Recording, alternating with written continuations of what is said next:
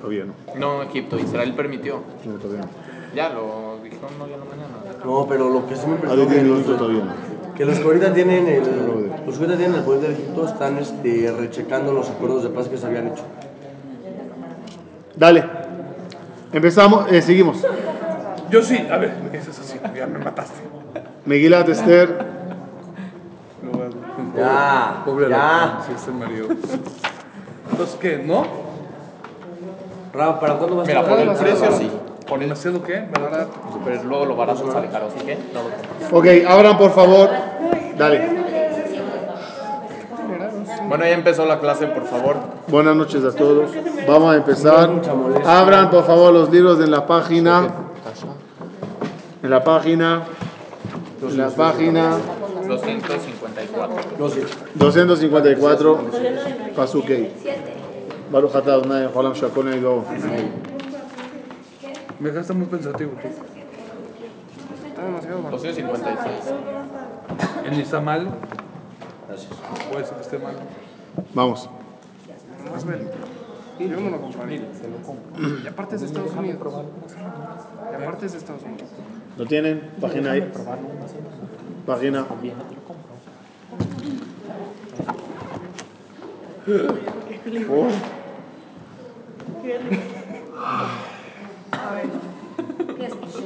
¿Qué pasó? Nunca estornudé como usted. Así, totalmente se lo soy escuchando. Cuando Dale. lo ve así, cuidado. ¿Por qué cree que me hice parado? ¿Tú? Yo, arruina. Cuando tienes se sienta la tierra.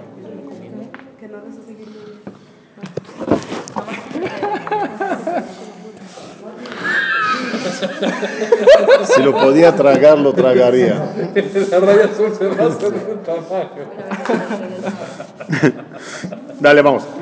איש יהודי היה בשושן הבירה, ושמו מרדכי בן יאיר בן שמעי בן קיש, איש ימיני.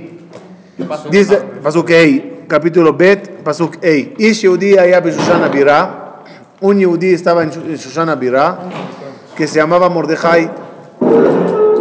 La Gemara Masejet Megillah aclara sobre este pasuk la identidad y el origen de Mordejai a Yehudí.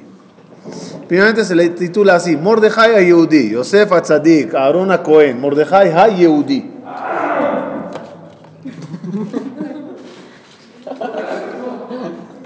Ocho en la escala de Richter. Vamos. Eh, eh, ¿Qué es Yehudi? ¿Qué es Yehudi? ¿Qué es Yehudi? Ah, Para nosotros hoy en día, Yehudi, Yehudi, judío, ¿qué? Yehudi. Antiguamente la palabra Yehudi era una palabra que había que explicarla. ¿Cómo se conocían entonces a los judíos? Hebreos, el pueblo he- hebreo, ¿Cuándo empezamos a? ¿no? Bene Israel. Yehudi es un nombre un poco raro. ¿Por qué? Porque Yehudi, por lógica, proviene de la tribu de Yehuda. ¿Qué pasa si no eres de la tribu de Yehuda? Entonces, que no eres Yehudi.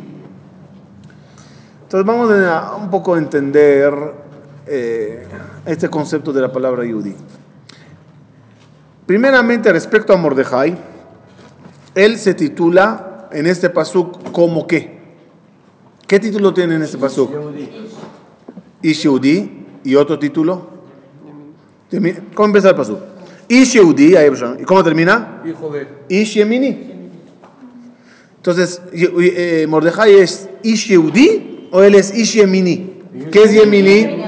Yemini sería de Binyamin. Entonces, si estamos hablando de, si estamos hablando de, de tribu, Mordejai que era Ish de Yehuda o Ish de Binyamin. De las dos. La Gemara contesta, Que era de la zona de. papá, papá de una tribu, mamá de otra tribu. ¿Y acaso me interesa eso tanto? Que un papá es de la tribu de Yehuda y la mamá de la tribu de que es un dato tan importante. ¿De qué tribu era la mamá de Shlomo Amelech? ¿Quién era la mamá? No sé. Bacheva. Eh, ¿De qué tribu era la mamá de David Amelech? Yo qué sé. ¿Y de qué tribu era la mamá de mi abuelo? Yo qué sé.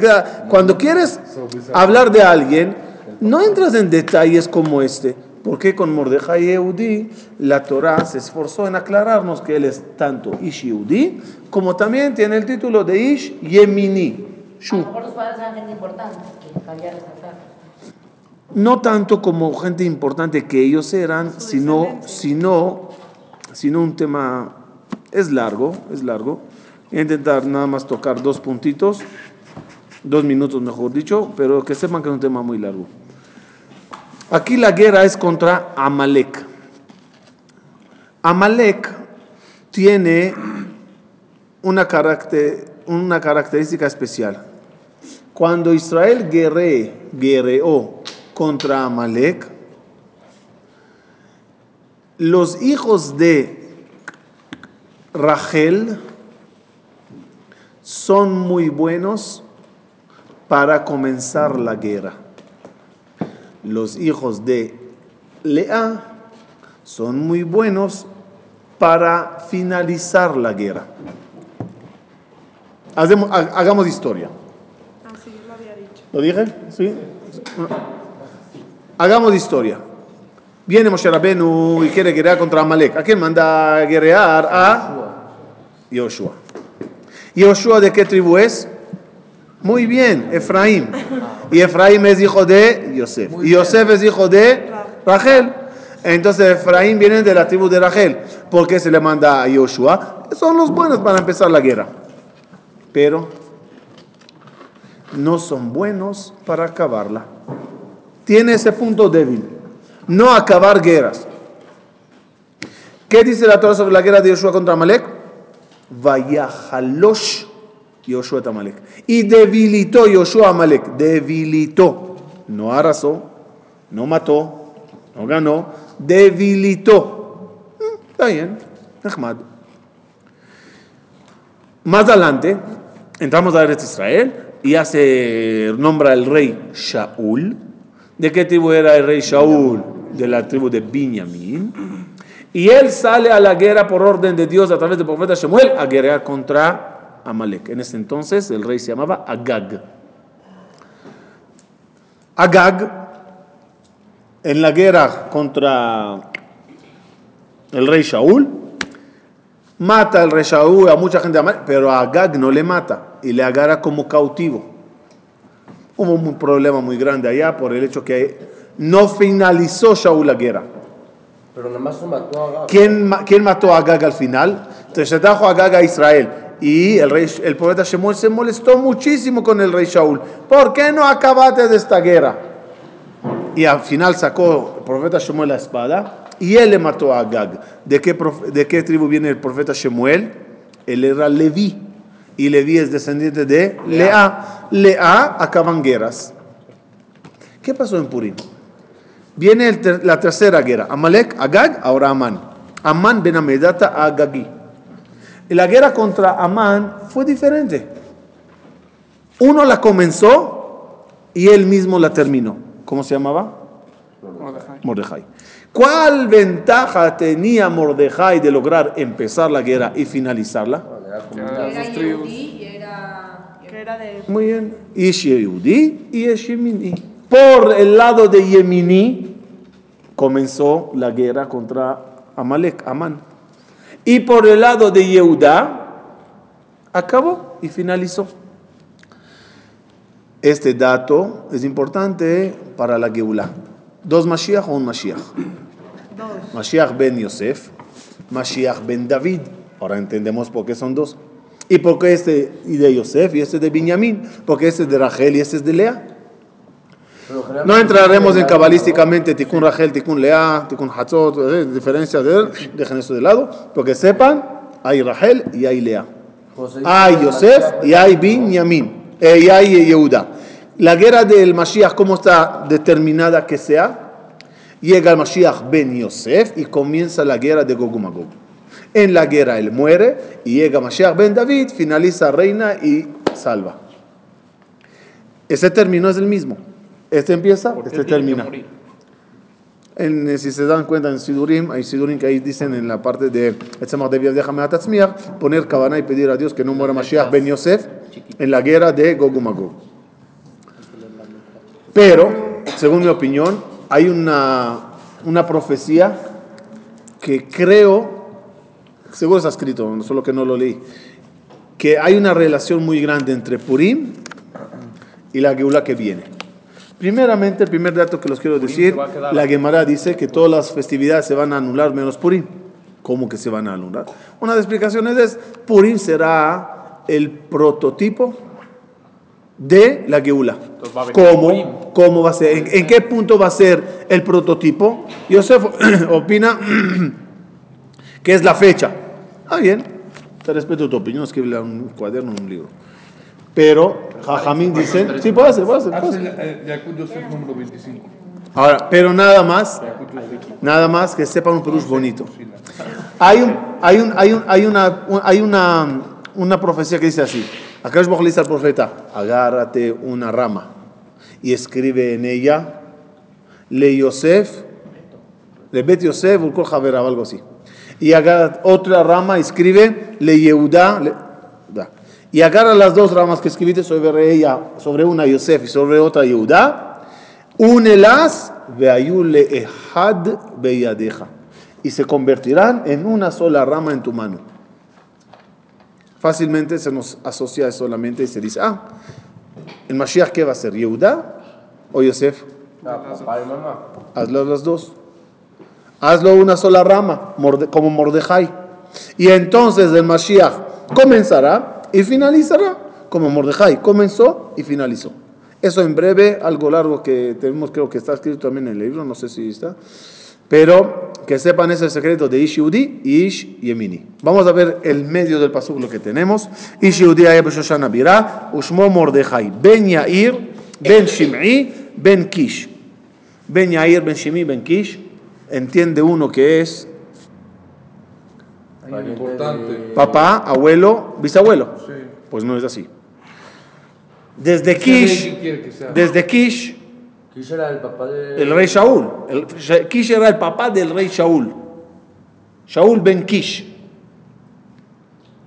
Desde, el, desde Kish hasta Mordejai, imposible que tenemos por lo menos, así por eh, bajito, 500 años. Sí, fácil. Entonces, cuando, entonces, ¿y Shim'i quién era? Shimi ben el que insultó al rey David. El rey David, Mordejai Yehudí, por lo menos 450 años. A lo mejor Yair sí era el papá, no sé, o el abuelo. Pero hay aquí como, digamos, por decir, unos 10 patriarcas que tiene Pero Mordejai. Y menciona tiempo. a uno, a- a- por ejemplo, al segundo, al cuarto y al décimo. Eligieron tres personas de toda la cadena. ¿El motivo cuál es? Uno, quizás eran importantes y conocidos eh, por la Torah. Kish, claro, el papá de Shaul Shimea, el que más dijo, Yair. Pero Jajamín dicen que no. Se escogieron tres nombres de los padres, de los viejos, de Shaul, de Mordejai, para aclarar algo. Yair viene de or, luz. Shim'i, de escuchar. Y Kish, Kish es como tocar la puerta. Leakish Badelet. Mordejai fue el que golpeó la puerta hasta que se escuchó sus plegarias de Dios, a Dios y trajo la luz al pueblo de Israel. Ora. Kish, Kish, Nishmat Fila y trajo la luz. Como que los nombres aquí juegan, además como descendientes de quién es, sino lo que él hizo. O sea, hoy en día es fácil saber, no, o sea, no fácil. Si, si sabes de quién veniste, pues ya sabes a lo que puede ser bueno y a lo que no. Yo creo que aquí como que hay un juego de, de conceptos entre los padres, como se llamaban, y lo que él hizo. Quizás, quizás, digo quizás con cuidadito, quizás por el de pasó, no sé, pero un juego. ¿No debería de decir primero Ish Yemini y, después, y al final Ish Yehudi? Porque primero que Si no te gusta, y- lo puedes cambiar. Mira, esto es lo que escribió Esther, déjame tranquilo. Ok,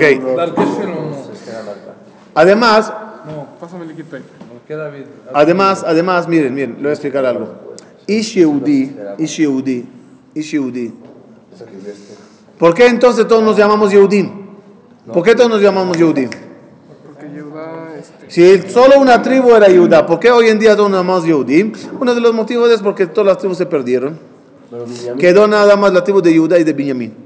Y como la tribu de Judá era la más importante, todos nos metimos en, eh, bajo la tutela de Yehudá, que era la tribu de los reyes del pueblo de Israel.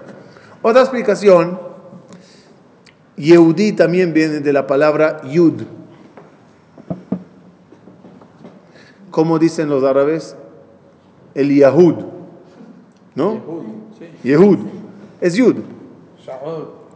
El Yud, la letra Yud es una letra especial. ¿Cómo se escribe una Yud? Cualquier raya es un ayud, Cualquier punto es un ayud. Agarra una ayud y pártela en dos. ¿Cuánto tienes? Dos yud. En diez, tienes diez yud. En mil, tienes mil yud. El yudi nunca se acaba. Golpes y golpes y golpes. El yud siempre existe.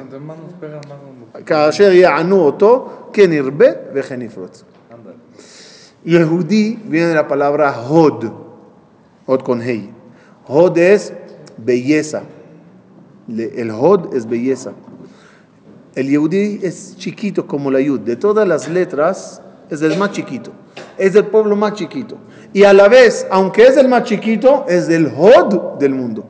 ¿Quién dio al mundo tanta inteligencia, tantos sabios, tantos científicos, tantos profetas, tantos avances tecnológicos, tantos doctores, tantos premios Nobel? Ese chiquito, ese chiquito, ese chiquito es dio al mundo mucho hod. Esa yud dio hod yehudi. Seguimos. Miren adentro. Otiot mahkimot. Las letras iluminan el alma. No, איש יהודי היה בשושן הנביא אשר... ושמו מרדכי בן יאיר משיבי בן קיש, איש ימיני, אשר הוגלה מירושלים, עם הגולה שהוגלתה עם יוחניה מלך בבל, אשר הוגלה נבוכדנצר מלך בבל, ויהי אומן את... ה- No, ya, מלך בבל. ¿Cuántas veces está escrito en, esta, pal- en este versículo que Mordejai fue exiliado? una. Léalo otra vez. Desde el principio. Asher Ogla.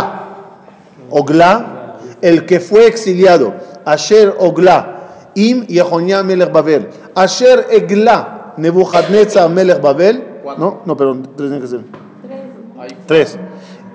Asher Ogla Mirushalayim. Im Agola. Asher Ogleta. Im Yehonia Melech. Asher Nebuchadnezzar. Tres o cuatro. ¿Por qué? ¿Por qué? ¿Por qué tantas veces Galut, Galut, Galut?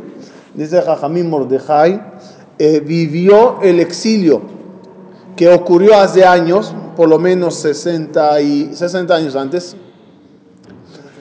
y fue al exilio. Se escapó y regresó a Israel. Le agarró otro camión de salida. Se escapó y regresó a Israel. Le agarró otra vez otra, otra, ¿cómo se dice?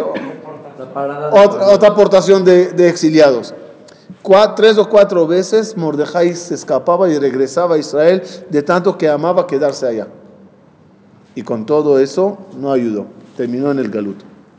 Hasta que se rindió. Bahí Omen, sí, et Adasá. Él fue Omen a Adasá. Omen viene a palabra. eh, eh, ¿Cómo se dice en español esto? Cuando alguien agarra un, una- un huérfano y le adopta. Él adoptó a Adasa. ¿Quién es Adasa? Es Esther. Et Adasa y Esther. Bat Dodo. כי אין לה אב ואם, והנערה היא בת אב ומראה, במות אבי ואימה, לקחה מרדכי לא לבת. Ella era bat dodo, hija de su tío, su prima, y cuando murió el papá y la mamá de Esther, él la agarró como bat, como hija. Aquí, ¿Por qué le le dicen a Das y luego? ya dijimos que vamos a hablar de todos los nombres, al final. Queda ver- Eh, aquí hay Sí, de verdad. ¿La adoptó antes de que murieran sus papás? No, no. O Bemot había Beima, le cajamos de Jairo Levat. Hay que una que es muy grande, sí va a ser un poco difícil eh, manejarlo bien hasta los fondos, pero para que lo sepan. Hay lo que si Esther se casó con Mordejai o solo fue adoptada como hija.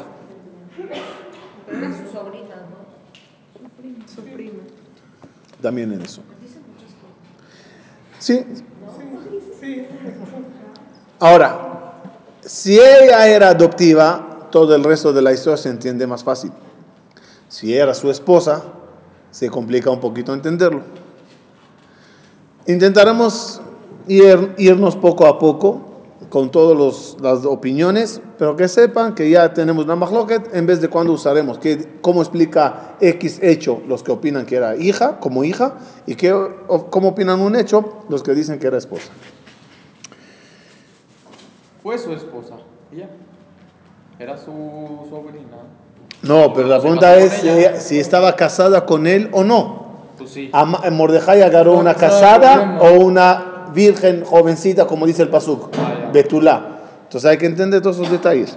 Ah, ויהי- ויהי בהישמע דבר המלך ודתו, וביקבץ נערות רבות אל שושן הבירה אל יד הגיא, ותילקח אסתר אל בית המלך. Esther no fue y se presentó como candidata. Quiero intentar ser la eh, reina, la, esp- la reina, la esposa del rey. Sino Batilakaj. ¿Qué es Batilakaj? A la fuerza. Desde Jajamim habían chisbatos. eh, ¿Cómo se dice? No. eh, La gente que revelan secretos. Chismosos. Chismosos, soplones. Oye, ahí hay una bella, hay una mujer, la más bella. ¿Qué? ¿Buscan mujeres bellas? Ahí, ahí, ahí. En la casa esto, piso 2, ahí, ahí. Ok, tanto apuntaron hacia Esther, fueron a ver. Y cuando encontraron a Esther, dijeron, wow, esta sí que es digna de ir al palacio. Vatilakaj, a la fuerza. Eh, eh,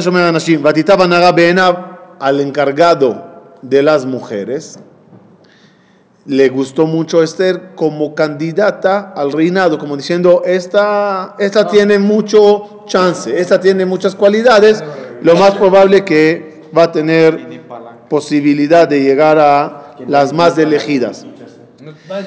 ותישא חסד לפניו Una hora discutiendo eso. ויבהל את תמרוקיה ואת מנותיה לתת לה, ואת שבע נערות הראויות לתת לה מבית המלך.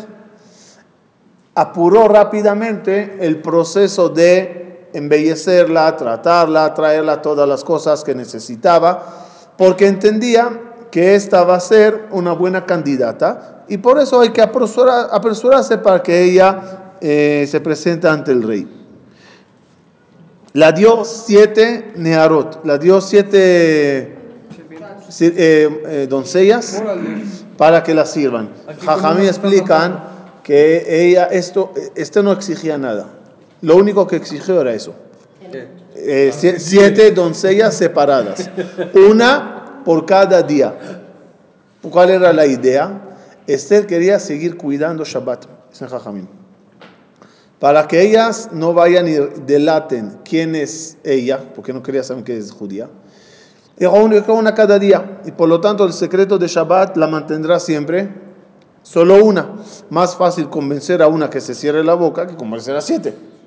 También eso es difícil, pero por lo menos una. No, pero claro.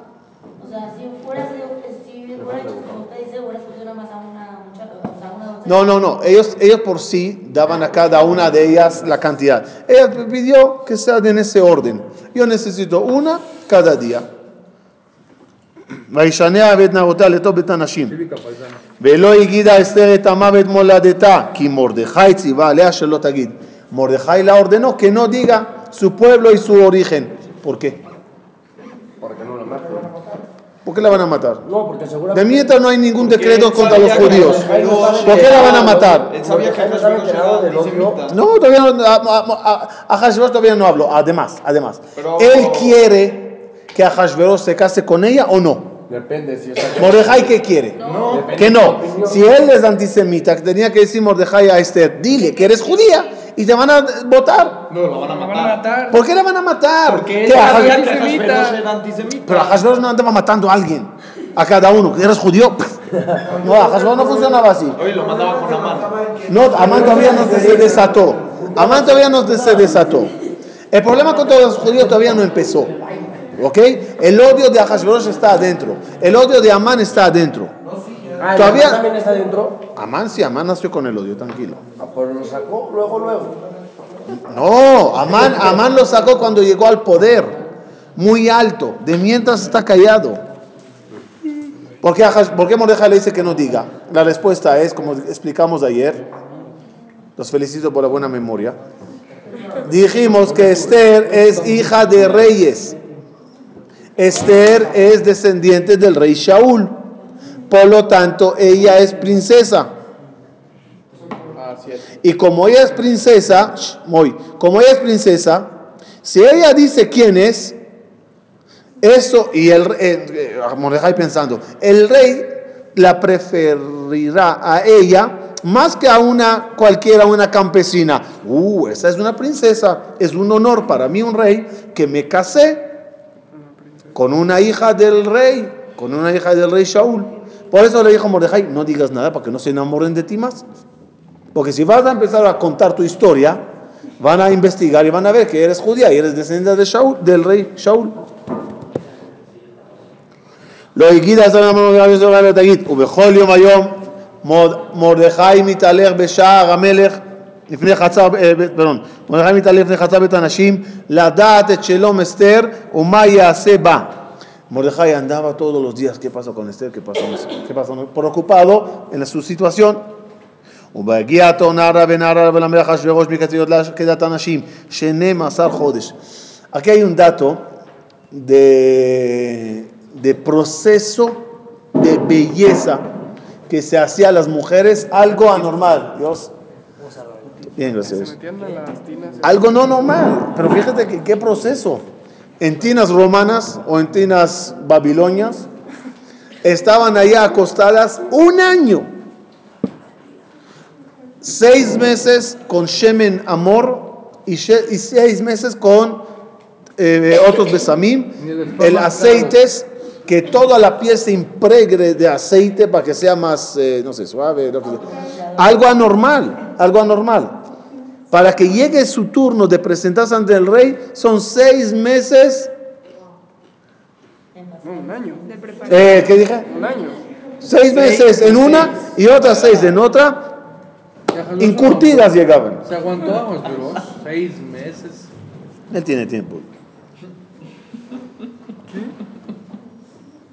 No me pego. Ubazé, esta no está apurado, tiene otras mujeres, eh, no, no pasa nada. Entonces, ¿para qué se quiere casar? Bueno, para que tenga una reina, para que haya una figura, para que haya una corona, para que tenga un descendiente, para que tenga un futuro rey. Está bien, entendí. Además, si la mujer decía, es que yo para que sea belleza, me necesito un aceite fabricado de coco de África. Vayan a África, traigan el coco, hagan aceite, lo que ella necesite y considere que la ayudará para presentarse mejor, se la daba. Es que necesita una dieta muy especial. La, di- la- Al revés, tráiganme toda la comida del mundo. ¿Qué te pasa? la dieta de la aceituna. ¿Conocen la dieta de la aceituna? Todo menos la aceituna.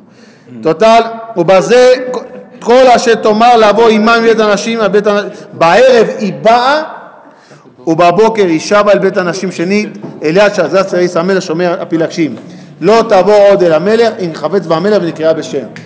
Y se quedaban las mujeres esperando hasta que el rey diga, tráigame de vuelta a fulana mengana, quiero ver cómo se ve. Había como selección.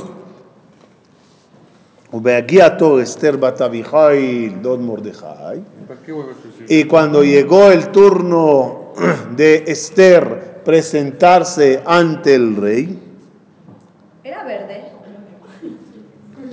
Ya va. אשר לקח לו לבת, לבוא אל המלך, לא ביקשה דבר. Era de color del chile. Vamos a explicar. Así me dijeron el año pasado, por eso. Bueno, no sé, o sea. ¿Hablas en serio? Sí. ¿Se puede creer? Un minuto, un minuto, un minuto ya lo explico. Un minuto, un minuto explico. Si los chinos son blancos, porque ella no puede ser verde. Pero tampoco Esther era un extraterrestre, un ovni verde así. Ya va, déjeme explicarlo la cosa.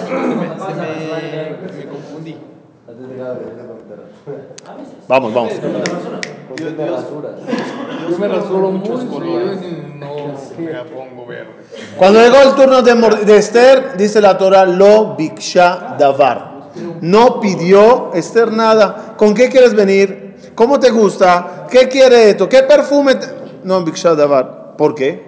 Si ella, si, e- si ella, em, Sí, si ella se esfuerza en conquistar a Hashverosh, ella está entrando en una seducción y una, y una cómplice de asimilación. El término de Jajamim en muchos puntos de esta, de esta historia, Esther tiene una, una calificación de Karka Olam, como diciendo inmóvil, como una tierra, como diciendo, aquí estoy, me llevan, me llevan, me dicen, siéntate, siéntate, vístete, vístete, maquíate, maquíate. No hace ella nada para no ser cómplice. Es carca, es como una tierra, Lo que le decían. lo que dicen así. Y si le decían, viste, tipo tu papá. Sí, lo hacía. Había aquí una amenaza también. Aquí hay una amenaza que la podían matar. Y entonces la Gemara ya analiza que se me deje matar. Todo eso vamos a ir viéndolo paso a paso. Es Gilu y Arayot. Yarek Bebal y Abor. Sí, uno se tiene que dejar matar. Esa segunda opinión que dice ¿Ah? Hoy en día sigue eso, no hay manera. ¿quién se va a dejar matar? Ya va, ya va. Si lo cumplen o no lo cumplen es otra cosa. Pero la ley es la ley. Y Abor. No van a poner pens, no van a Dice nada más vas a respetar Shabbat. La historia famosa de Sola Tzadeket. ¿Conocen la historia de Sola Tzadeket? Eso contado. Zulika. Era una jovencita muy guapa en Marruecos. El, el, el, el, calif árabe se, se enamoró de ella y agarró y la obligó a casarse con él. Sola Tzadeket, Zulika, dijo que no. Total, una historia larga, nada más el final, punto final. Lo conté en los que estaban en la conferencia.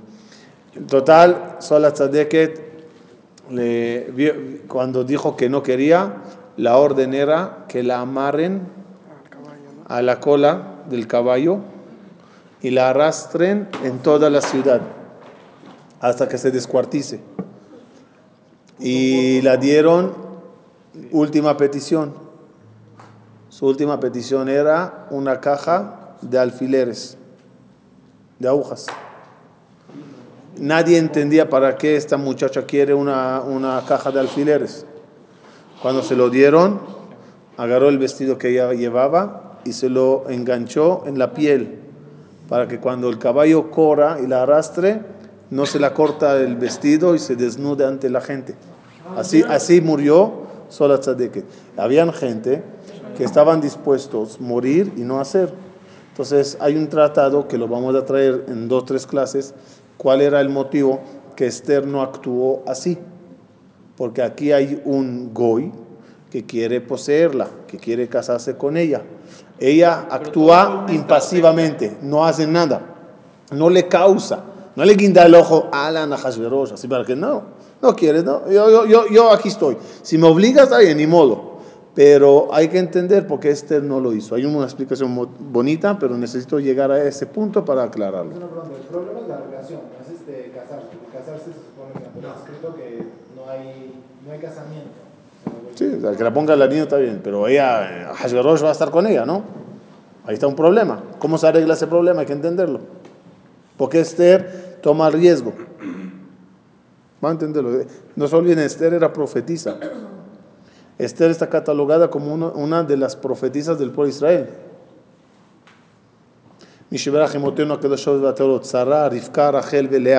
Miriam Esther. La mencionamos en el Mishaberach de mujeres. Esther está catalogada como una profetisa. Seguimos, ya lo entendemos. Van a llegar.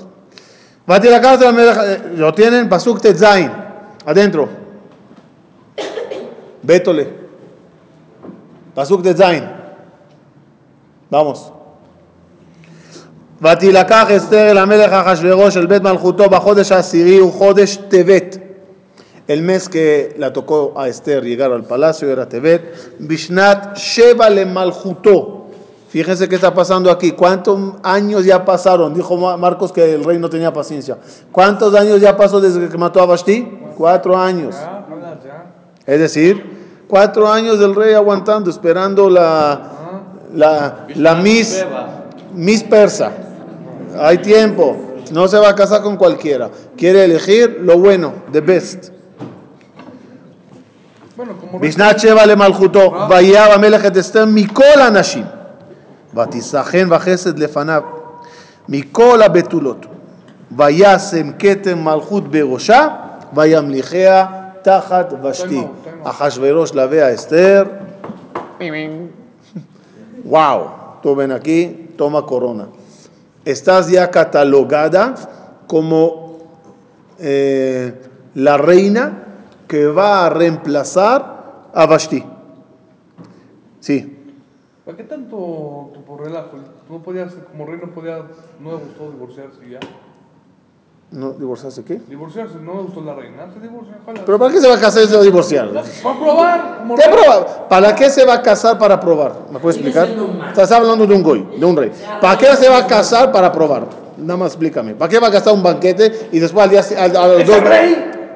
Sí, pero, ningún rey para ningún diciendo ahí mi Mira, todo lo que gastó y Marco, Marco, va, Marco, va a gastar para Marco, es la el imagen de un rey.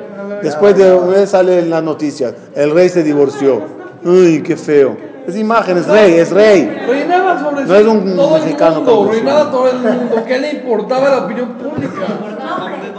Por eso, como reinaba, le importaba. Tienes que dar ejemplo. ¿Por qué que Calderón acaba de, de correr a Carmen a esta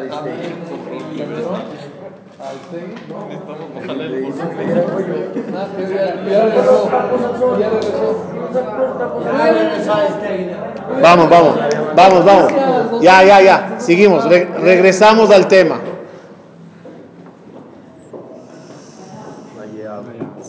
ויעש המלך משתה גדול לכל שריו עבדיו את משתה אסתר, así se llamó el banquete, משתה אסתר, ¿La boda? sí, ואת משתה אס- אסתר,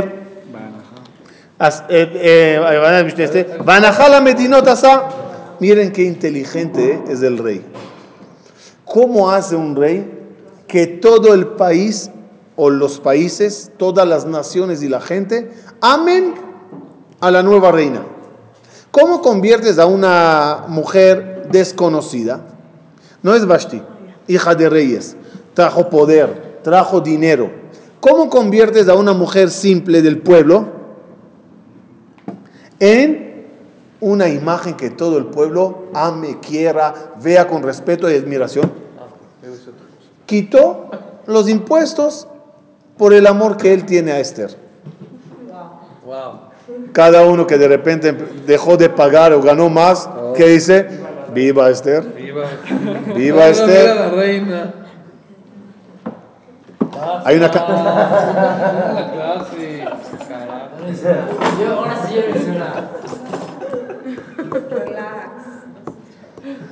Sí ya. Ya, en unos minutos los doy recreo y jueguen. ¡Viva la reina Esther! ¿Saben? Hay una canción en España, no sé, aquí, a- a estos lugares del planeta no llegaron estas canciones, pero viva tú, ¿así? Viva tú y viva yo y viva todos los judíos. Viva la reina Esther que tanto placer nos dio. Era una, una forma de alabar a Esther por todo el bien que los dio. Esas palabras, metafóricamente, eran las palabras del pueblo que ellas alaba- que, ella- que ellos admiraron a Esther por el descuento. ¿Quieres ganarte a la gente? Hazle un descuento en el pago que te tiene y todo está arreglado. Así es. Ah, Vaiten Maset Kead Amelech, ubicabet betulot shenit. Y ahorita ya llegó la final. Calificaron varias. ¿Quién es la, la elegida? La reina. Como que se entiende, ya sé lo que quieres preguntar. Lo co- como lo que se entiende, Yosef, lo que se entiende, que Ahasuerus también podía figurar como, como Shlomo Amelech. Tenía muchas esposas, Shlomo Amelech. Como decimos, Shmonim Hema Melachot. No, Shishim Hema Melachot. Ushmonim Pilakshim. Va'alamot en Mispar. 60 son reinas. 80 concubinas. Y no sé cómo llama, Alamot, jovencitas así, doncellas así, El mispar. Como que dentro de las esposas del rey hay niveles.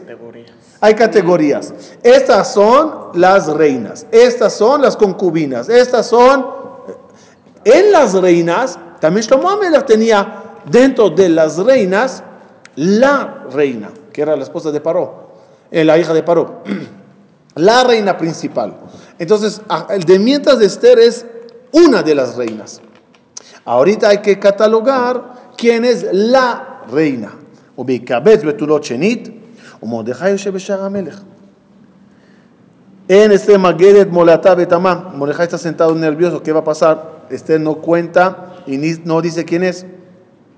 Bet Mama Mordejai Beumnaito, y lo que la ordena Mordejai es lo que ella hace. Explican, había problemas de alajot, de kashrut, que este tenía que saber cómo arreglarse con el, problema de kashrut en el palacio. Había otro problema que era muy grave, que era la boda zara, que estaba dentro del palacio. Y en ese lugar, Esther perdía la profecía. Ella era una mujer que tenía niveles espirituales muy elevados, pero rodeada de, de ídolos, no lograba tener esa profecía. Por eso es el pasuk el salmo de Purín que se lee. ¿Cuál es? Eli, Eli, lama zaftani. ¿Quién dijo Eli, Eli, lama zaftani? Esther cuando caminaba en el palacio, entre las estatuas. No puede romper las estatuas. No puede ignorarlas. No las puede tapar. Es un palacio y tiene que estar allá. La profecía se iba y dice, Dios, ¿por qué me abandonaste? Tú tienes que morar conmigo también en estos lugares. Sabes que lo que estoy haciendo es porque lo tengo que hacer. Sabes que estoy aquí porque tú quieres que esté aquí. No me abandones en estos lugares. Por eso en cada momento tenía que ella escuchar de Mordejai cuál es la alhaja, cómo se tiene que comportar, qué se hace en X situación. No era fácil. Por eso, por eso dice que hacía todo lo que Mordejai la ordenaba. Sí. ¿Por Sí. Qué, ¿Por qué sería la profecía es igual?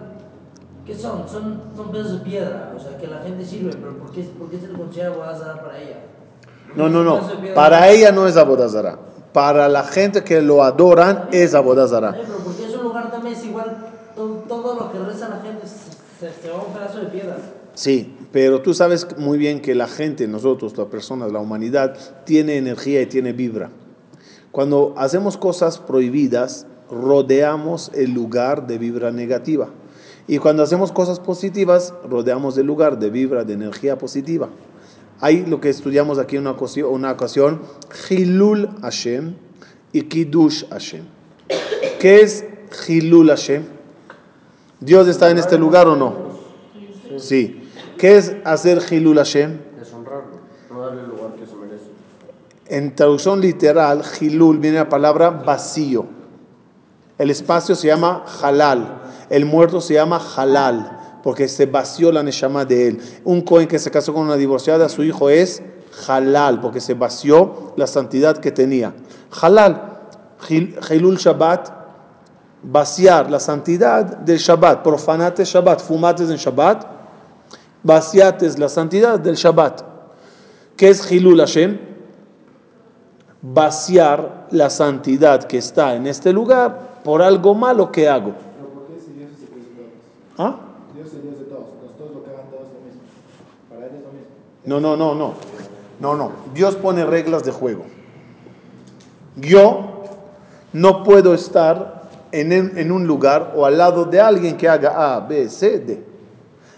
Amo, me gusta estar en un lugar que se haga A, B, C, D. Él puso las reglas. Cuando Dios dice, no harás idolatría, y eso Dios también se lo dijo a los goyim, porque dentro de las siete mitzvot benenoach, ¿cuáles son? Siete, siete mitzvot benenoach, ¿cuáles son? Le voy a dar una regla para que siempre se acuerden cuáles son las siete mitzvot benenoach. Los diez mandamientos. Primeramente, los tres primeros son fáciles de acordarse. Son las tres mitzvot que uno tiene que morirse y no hacer. ¿Cuáles son? Abodah Zara, Giloy Arayot, Shfichut Damim. ¿Cuándo quedaron? Cuatro. Aleph, Bet, Gimel, Dalet. Aleph, Ever Minachai. Bet.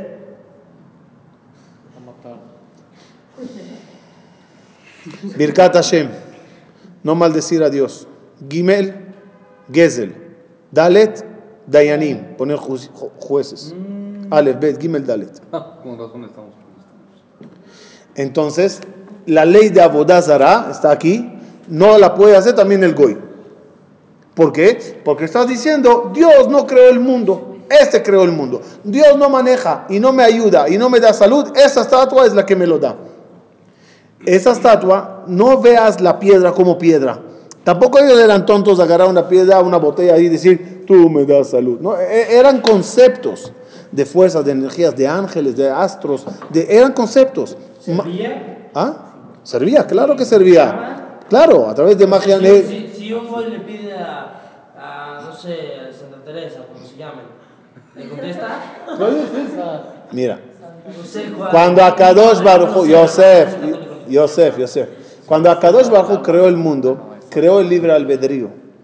En el libre albedrío puso las fuerzas negativas y las fuerzas positivas. Ambas tienen que tener éxito porque si no, no hay libre albedrío. Ambas tienen poderes, si no, no hay libre albedrío. No, no, no Yeshua le va a ayudar.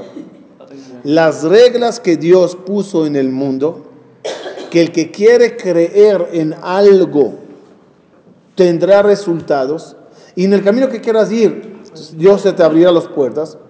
Y si tú quieres creer que el sol es del Dios y le rezarás a Dios, quizás recibirás parnasa, o salud, o pareja, o hijos. Puede ser que lo recibas. Y lo atribuirás al sol. Eso es abodazará. Y si lo pides a Dios, lo recibirás. Y se lo atribuirás a Dios. Esa es el libre albedrío. Eso es lo que Dios te dice. Muy bien, muy bien. Entonces, ¿hay libre albedrío según tu teoría o no? Uno rezará a Dios, recibe. Y reza a la piedra, no recibe. ¿Habrá libre albedrío? No va a haber. quieras, pero Sí, pero no seas tonto. Yo sé, una persona que reza a alguien y no hay resultado, ¿le va a seguir rezando o va a dejar? Va a dejar. Entonces nunca va a haber libre albedrío. Solo el que cuida Shabbat tiene parnasá. Y el que profana Shabbat se le fue la parnasá. ¿Hay libre albedrío? Digamos, a mí alguien me quita, por ejemplo, un maestro me quita mi celular y le voy a pedir al otro maestro que me lo. Por más que le diga, no, no, no me llega mi celular. Tengo que pedir al que es. No, no. El, el ejemplo no va con la realidad. No, no, no. No, no, no, no. No, no, no, no, no, no. no. Viéndolo de, sí. Oh, no, mira la lógica de la creación. Dios que creó el mundo, ¿cuál es la regla principal de la creación que Él puso? ¿Cuál es la regla? Que tengas dos caminos para elegir y elegirás uno de ellos, ¿verdad? Deben de haber dos, dos lugares. Y tú puedes, retomo, hacer un vacío en tu lugar o puedes hacer una santidad en tu lugar. Este lugar, como otros lugares de estudio, antes que nos sentamos a estudiar, había una presencia divina. El momento que empezamos a estudiar, ¿qué pasó? Se incrementó. Se hizo en este lugar más Kiddush Hashem. Más intensidad de la presencia divina. Si Barminan nos, nos reuniríamos aquí a hacer un pecado, el lugar se vaciaría de Dios. En un lugar que se, aboda- se hace abodazara, el lugar está vacío de energía de Dios. Ocupa ese lugar la fuerza negativa. Si yo me voy a rezarle a, si me compro un yeso y le rezo en mi casa, me va a escuchar así. Hashem ayuda porque no se camina Ah. Si yo, si, si yo le rezo un yeso, me se van a contestar lo que le pido también. Es que no es. Otra vez. Tú puedes rezar al quien quieras. Y las cosas que te tocan las vas a recibir. Tú decidirás con el libre albedrío a quién atribuyes lo que recibiste en la vida. Si lo, si lo, si lo atribuyes a Bodazara, está bien. Esa, es tu- esa fue tu elección. Esa fue tu decisión. Y ahí tú con el resultado, con, la, con el efecto secundario que eso traerá después, en Olam Abba, por creer en Abodazara. Uno que vaya, a- la Gemara cuenta, mira, la Gemara cuenta que el rey Menashe, Jajamín se sentaron una vez para decidir si catalogarle como un rey malvado que no tiene Helek Olam Abba o no. Cuenta la Gemara que el Jajam se expresó feo del, del rey Menashe. Y dijo, ya, mañana haremos, hablaremos de ese cuate Menashe. La noche, viene el rey Menashe entre sueños del Jajam. Le dice, "¿Me- ¿se puede saber por qué me llamas así, con ese desprecio? Yo era un rey. Dice, epa, epa, rey o no rey, tú eras una oveda bodazara. ¿Y tú qué? Con religión y Torah, ¿dónde estabas tú, Bijlal? Le dice el rey Menashe, ah, sí. Permítame hacerte una pregunta. Le hizo una pregunta alágica sobre el pan. El jajam no sabía contestar. El, rey Menashe se la contestó ante sueños. Le dice el jajam, si eras tan sabio y sabías tanta Torah más que nosotros, ¿por qué hiciste esa bodazara? Le dijo el rey Menashe, si tú hubieras vivido en mi época, la época del rey Menashe, la bodazara tenía mucha fuerza. Hoy en día ya no tiene fuerza. Jajam la, la quitaron, ya lo hablamos de una vez. Que tenía fuerza. La bodazara tenía más poder. ¿Por qué? ¿Por qué? ¿Por qué? ¿Por qué? Porque siempre Dios mantiene las cosas con un equilibrio. Un equilibrio. Cuando del lado religioso judío habían profetas, había Bet Mikdash, habían milagros increíbles en el Bet Mikdash, para que haya libre albedrío, ¿qué hay que dar a la otra fuerza? Poder. Porque si no, no hay libre albedrío. Dice el rey Menashe, en mis días, si tú, Jajam, hubieras vivido en mis días, que era mil años antes de que ese Jajam, más o menos, levantarías la túnica que vestían antiguamente. Levantarías la túnica para dar pasos más grandes y llegar antes que yo a la bodazara. Tú, tú, tú, Jajam, tú, tú. La túnica como, como una falda, ¿no? Que, que molesta a correr. Levantarías la, la- la túnica, la bata, y correrías más rápido de tanto poder que tenía la bodazara. ¿Por qué? Porque del otro lado también había un gran poder. El poder de la Kedushá. Profetas, Eliyahu Naví en vida, eh, milagros en el Betamikdash. Siempre tiene que haber un equilibrio. Hoy en día no hay tanto, no hay tanto. Se incrementa el nivel del ateísmo con la ciencia moderna, se incrementa el nivel de Jajamín que saben explicar y combatir las pruebas de la ciencia y traer otras pruebas. Siempre va de la mano. Esther, retomo y termino, Esther está dolida que Dios la abandonó en este lugar, por eso le pido a Dios, aunque hay aquí un gran Hilul Hashem, por favor, a mí no me dejes, a mí no me abandones. Terminamos con, vamos a terminar hasta capítulo Gimel. persona que sabe Esther, ese sigue siendo el mismo judío que todos. Sí, pero no puedes comparar el nivel que puedes alcanzar sentado en un lugar sagrado o sentado en un lugar impuro. No es lo mismo. ¿Saben qué? En vez de avanzar, eh, agregaré algo más. En esta época, en esta época del exilio, en la época de Purim, no hay muchos profetas. Y el motivo es, no hay profetas en la diáspora. No puede haber una- un profeta en la diáspora. La tierra de Hutzlares no puede ayudarle a alguien ser profeta. Tiene que ser en Israel nada más. A menos que nació en Israel, alcanzó el nivel de profecía y la diáspora con esfuerzo lo mantiene, ahí sí. ¿Qué quiere decir ese concepto? Hay también importancia al lugar que estás ubicado. Y por lógica, vamos a ser sinceros, un yudí que tenga fe, valor, lo que quieran, y ponle todos los días en lugares negativos. Ponle todos los días en antros, ponle todos los días en bares, ponle todos los días rodeado de gente con ideas de budistas. Pon- Ponle a un yudí todos los días enfrente de un Buda sentado así. Mi vecino. Um, ¿Qué va a pasar? Ah, La mente al final ya se apaga. Ponle a alguien sentado en un lugar sagrado, algo se le, se le impre- impregna, impre- impregna. Jajamín dice, ejemplo, uno que entró a una tienda de perfume. Antiguamente no eran como hoy, así, todo en frasco, eran así eh, como barriles.